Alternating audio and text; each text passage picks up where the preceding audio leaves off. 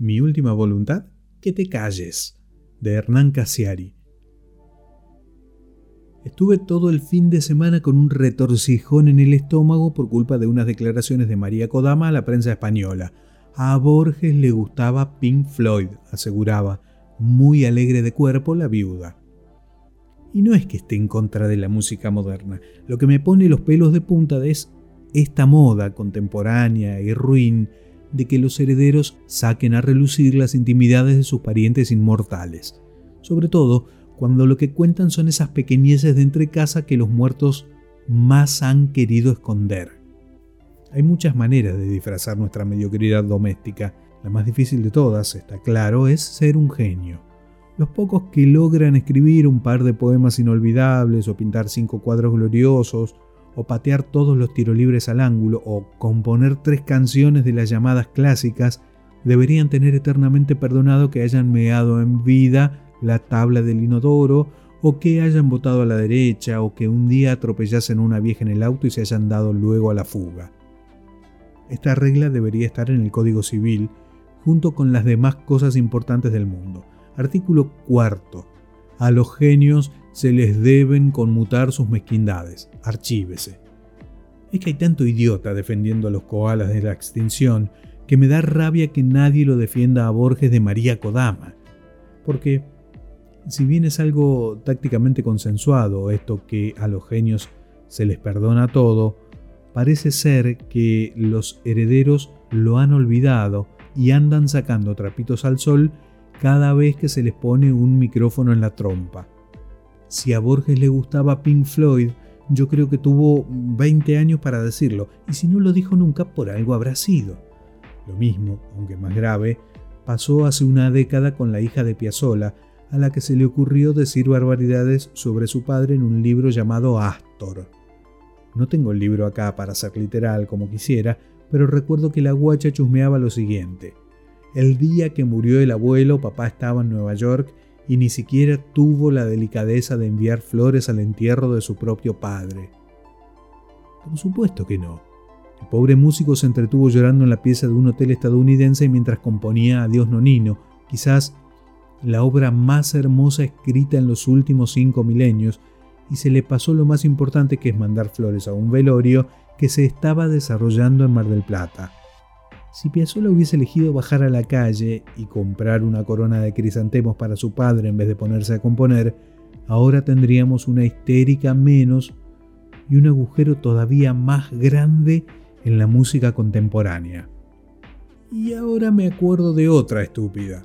Hace un par de años Marina Picasso estaba aburrida en su casa y no se le ocurrió mejor cosa que escribir otro libro biográfico. Lo único que había hecho hasta entonces Marina Picasso con su vida había sido gastarse la plata de su abuelo Pablo. El libro todavía no fue censurado. En España solo se censura la publicidad de Axe y se llama, como no, Picasso mi abuelo. En él, Marina narra sin que le tiemble el pulso que Picasso no era lo que se dice una buena compañía para una nieta, que no la sacaba a pasear, que no le cantaba el arroz con leche y que nunca la subió a caballito en los desfiles cívico-militares. ¿Y a mí qué mierda me importa, Picasita? Mi abuelo Salvador Casiari, que en paz descanse, me llevaba a pescar todos los domingos.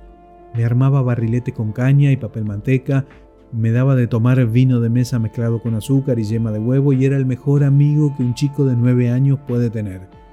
Y no por eso voy a escribir un libro que se llame Mi abuelo era un inútil pintando cuadros cubistas. Hablando de pintores y de salvadores. Hace tres meses escasos una señora que dice haber sido novia de Dalí antes de que el catalán conociese a Gala, ha dicho por la televisión que el genio de Cadaqués estaba obsesionado con el sexo porque era impotente y, atención, tenía un micropene. Por supuesto, la tele habló más de Dalí ese día que cuando se murió. Pero, ¿qué cambia en el mundo por eso? Nunca faltará un gracioso que reinterprete el porqué de los relojes blandos, sí, pero, exceptuando eso, ¿qué cambia? ¿No sigue siendo la vida algo mejor gracias a que Dalí pasó por ella revoleando sus pinceles? Quizás si el pintor hubiese tenido una poronga gigante como la de Darío Grandinetti, en vez de cuadros maravillosos, ahora tendríamos más películas de su biela, Dios nos libre y nos guarde. Es probable, pienso ahora, que incluso sean más peligrosas las novias de la juventud que las mismísimas viudas, o nietas, o hijas de los genios. Las novias de la juventud son esas que dicen haber estado con, pero que no presentan pruebas. Porque las viudas, más que más, tienen un poco de respeto. En cambio, las que no lograron casar al genio, además de veneno chismográfico, escupen vil resentimiento. No hace mucho se paseó por Barcelona Edith Aron, una señora francesa muy fea que asegura haber sido la mujer que en los años 40 y siendo noviecita de Cortázar, inspiró al escritor para su personaje La Maga. Esto no es lo malo, lo malo es que la perra lo cuenta como con lástima, con cierto desdén, dejando claro siempre que ella nunca estuvo enamorada de él, sino al revés. En una entrevista reciente, un periodista le pregunta, ¿Cortázar era tan buen mozo como se ve en las fotos, Edith? Y ella, la ingrata, la gorda, la fea, contesta, bueno, de chico tuvo un problema en las glándulas, después se hizo operar y solo entonces le creció la barba. Por otra parte, no podía tener hijos y era demasiado intelectual, incluso usaba anteojos de joven sin necesidad. Escúcheme, señora, me dieron ganas de decirle, este hombre la inmortalizó a usted. Este buen señor la debía querer mucho para componer uno de los personajes femeninos más impresionantes de la literatura del siglo XX, basándose en su cara de foca.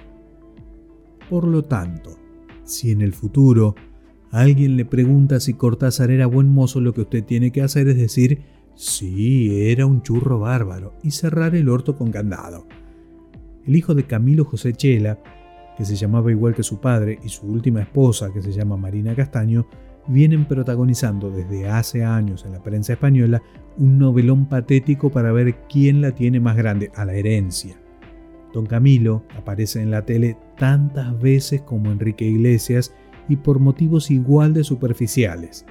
Debe ser el escritor más nombrado y menos leído en la península por culpa de su descendencia conventillera.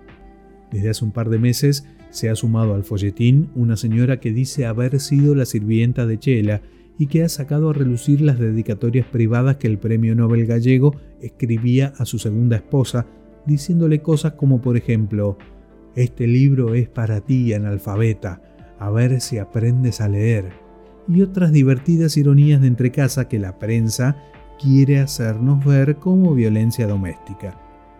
Toda esta lista de mezquindades ocurre mientras hoy leo en la prensa, este fin de semana ha sido asiago para los genios muertos, que los herederos de Marlon Brando quieren patentar la imagen del actor y comercializar en su nombre camisetas, relojes, manteca y otros iconos por el estilo.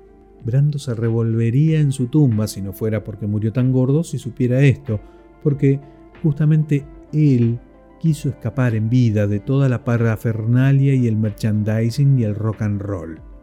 Yo me acuerdo cómo nos escandalizamos hace 15 años cuando los padres del actor enano Gary Coleman estafaron a su hijo robándole las ganancias que le dejó la serie Blanco y Negro. Hoy día, viendo cómo están las cosas, habría que hacerle un monumento al matrimonio Coleman porque, al menos, tuvieron la sinceridad moral de no esperar a la muerte del hijo para destruirle el buen nombre. La última voluntad de todo el mundo no debiera ser entiérrame aquí o allá, ni debería ser déjenle el piano al Museo de la Música. No, la última voluntad de todos nosotros debería ser que los que se quedan vivos no abran la boca, que se callen, que no cuenten nada sobre nuestra vida, que no vayan a la tele, que laburen. Sobre todo eso, que los parientes vayan a trabajar si quieren mantener el presente de reyes que el muerto les daba en vida. A la Nina ya se lo tengo dicho. Cada vez que me ve bailando solo en el comedor con el disco de los parchís le advierto, nena, vos a papá nunca lo viste hacer esto. No sea cosa que yo, termine siendo un genio o algo y después la pendeja quiera vender, a buen precio, mis intimidades para comprarse vestiditos.